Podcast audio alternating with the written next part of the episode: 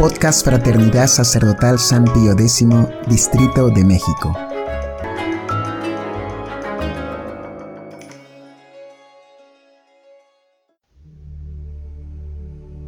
Hojitas de Fe número 19. Las tres manifestaciones milagrosas de nuestro Señor Jesucristo. Hoy la iglesia se unió a su esposo celestial, porque en el Jordán Cristo lavó los crímenes de ella. Los magos corren con presentes a las bodas reales, y los comensales se alegran con el agua convertida en vino. Aleluya. La iglesia, en su liturgia de la Epifanía, ha asociado siempre tres hechos que tanto la antífona de laudes como la antífona y el himno de las vísperas de la fiesta de la Epifanía tienen a bien resaltar, a saber, la venida de los magos, el bautismo de Cristo en el Jordán, que es fiesta en la octava de la Epifanía, y el primer milagro en Cana de Galilea. Y es porque, en todos ellos, reconoce la manifestación, Epifanía, de nuestro Señor Jesucristo, como Hijo de Dios y como nuestro Salvador y Redentor. Expliquemos, pues, el vínculo que une a estos tres hechos, ya que no es casual ni fortuita la asociación que hace la Iglesia. Pero ante todo, indiquemos la gracia propia del tiempo de Epifanía. En el tiempo de la Navidad celebramos la unión misteriosa y sobrenatural del Hijo de Dios, del Verbo Eterno, con una naturaleza humana, a la que asumió en unidad de persona. En la Epifanía, celebramos más bien la manifestación de ese mismo Verbo de Dios, a través de la naturaleza humana que se dignó asumir, como Hijo de Dios y Redentor de la humanidad pecadora. Desde esta naturaleza humana del Verbo de Dios, la gracia de la que Él es depositario como cabeza, comienza a santificar a la humanidad pecadora, pero lo hace en un orden admirable, previsto por la sabiduría de Dios. El primer llamado a las bodas del Cordero es el pueblo judío, y eso es lo que se manifiesta en el primer hecho, el bautismo de nuestro Señor en el Jordán.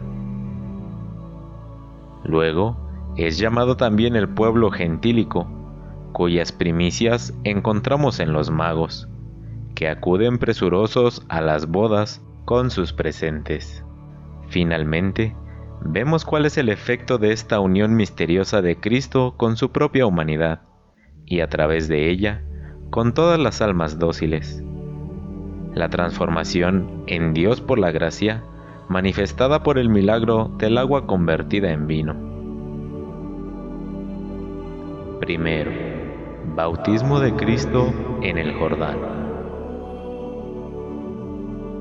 Puede parecer un tanto arbitrario el hecho de que veamos en el bautismo de Cristo en el Jordán el llamamiento del pueblo judío a la fe. Este llamamiento no se hizo en la persona de los pastores y de los hombres fieles de Israel, tales como Simeón, la profetista Ana, ¿Y otros?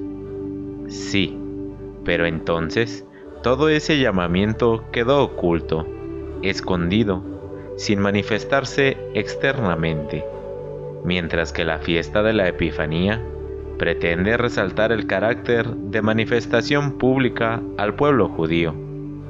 Por eso, este es el primer hecho que menciona la antífona que quedó citada al principio. Nuestro Señor debía aparecer públicamente como el Mesías prometido a Israel. Por eso, él mismo se reservó celosamente para este pueblo, sin permitirse buscar otras ovejas que las que habían perecido de la casa de Israel. Tan es así que quiso reservar al pueblo judío una manifestación más patente, contando incluso con la persona del precursor, que lo señalase ante todo su pueblo como el Cordero de Dios, como el Salvador prometido. Así pues, en el bautismo en el Jordán, Cristo fue manifestado ante todo el pueblo judío como su Mesías. Es su unción pública, por así decir. La unción secreta de Cristo como Mesías tuvo lugar en el seno de la Santísima Virgen, y era nada menos que la unión hipostática, por la que la divinidad ungía, consagraba y dedicaba al solo servicio de Dios la humanidad con la que se unía en la encarnación. Pero esta unción nadie la conoció, nadie la vio. Era menester, por lo tanto, una unción pública, manifiesta, externa, y esta es la que tuvo lugar en el Jordán. En el momento mismo de entrar Jesús en las aguas y de ser bautizado por San Juan Bautista, se abrió el cielo, se escuchó la voz del Padre, que declaró que ese era su Hijo muy amado, en quien ponía todas sus complacencias. Se hizo presente la persona del Espíritu Santo bajo la forma de paloma, y el Verbo apareció como el Mesías prometido por Dios a Israel. Al mismo tiempo se manifiesta, claro está, todo el poder santificador de la gracia. El agua quedó santificada para convertirse en la materia del sacramento del bautismo, y se declararon a sí mismo los efectos de este sacramento, el cielo abierto de nuevo para la humanidad pecadora, la falta expiada por el Cordero de Dios que carga con ella, y la Santísima Trinidad, complacida en las almas así regeneradas. Segundo, venida de los magos desde Oriente. Por desgracia, el pueblo judío no sería fiel en su integridad a la gracia que lo había tenido a él por primer destinatario. Decimos primer destinatario, pero no exclusivo el pueblo judío no era un propietario de las promesas, sino solo un depositario de las mismas, ya que, en la mente divina, el destinatario de ese tesoro no era solo el pueblo judío, sino también el pueblo gentílico.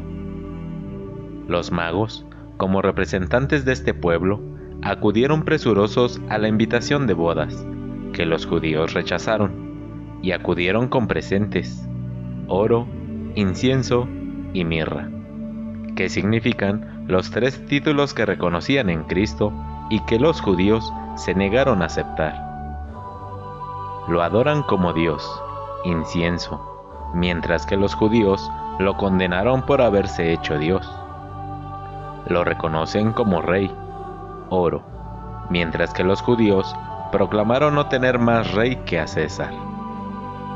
Lo proclaman como redentor en carne mortal, mirra, mientras que los judíos se escandalizaron de la muerte de Cristo como si fuera la prueba de su embaucamiento.